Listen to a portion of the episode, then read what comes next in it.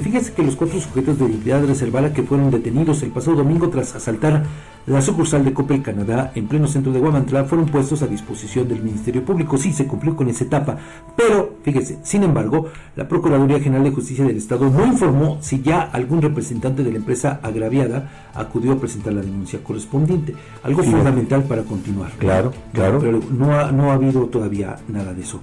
Los cuatro sujetos, le digo, señalados como presuntos responsables, fueron detenidos por policías municipales allá eh, rumbo a la desviación que va hacia los pilares. Los pilares. Pero le digo, hasta el momento no se sabe si se presentó la denuncia o no. Esa es la actualización de la Qué, qué, qué grave, porque lo hemos dicho, Fabián, sobre todo en este tipo de hechos, lo que debe eh, prevalecer es la denuncia para que las autoridades puedan hacer su respectivo trabajo, sean o no culpables si hubo un hecho, lo denunciamos y las autoridades se encargarán de aclarar eso. ¿no? que aquí cobra relevancia porque, eh, pues, de acuerdo con alguna información extraoficial, estos eh, sujetos, pues ya, eh, pues estarían involucrados también en otros delitos Fíjate, en, sí. en la región. Sí, es lo sí, que se, se dice de manera extraoficial.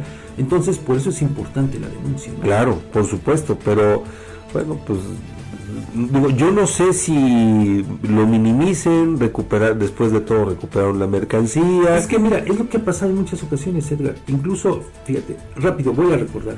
En enero de 2022 hubo un eh, atraco de mercancía en una sucursal, de, en una tienda Oxxo, en Ujú. Apizaco. Sí, Eh, detuvieron a, una, a un menor de edad y a una mujer, ¿no? Pero, ¿qué crees?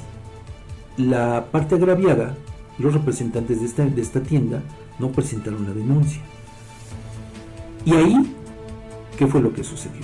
Esta mujer supuestamente se suicidó en los separos de Apizaco, fíjate, pero no se presentó la denuncia. no hubo denuncia. Fíjate,